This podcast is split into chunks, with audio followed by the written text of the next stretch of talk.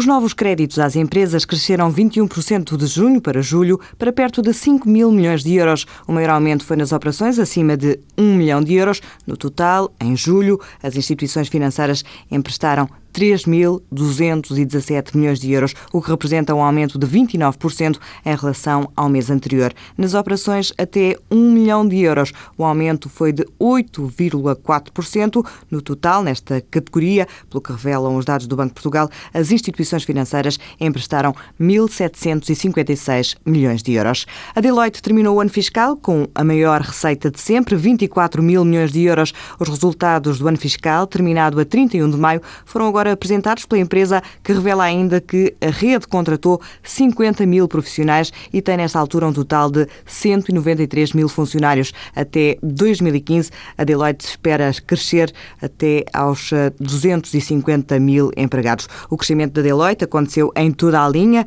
de negócio, assessoria financeira, consultadoria, auditoria e indústria e em todas as regiões, Europa incluída, isto apesar do ambiente económico europeu ser desfavorável.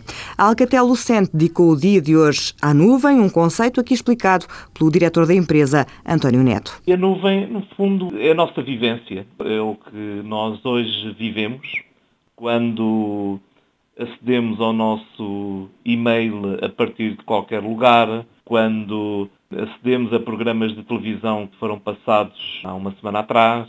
No fundo, estamos a conceptualizar e a pôr algumas regras e algumas definições naquilo que já fazemos hoje. A nuvem é a forma como estamos a começar a viver. Na sede da empresa em Cascais, a Alcatel Lucente apresentou um conjunto de soluções que contribuem para este conceito. António Neto diz que este é um negócio em franco crescimento. Segundo alguns, alguns analistas e alguns estudos, este ano de 2012, perspectiva-se que este negócio a nível, a nível global, a nível mundial, seja à, à volta dos cerca de 100, 100 bi, ou seja, 100 mil milhões de, de euros.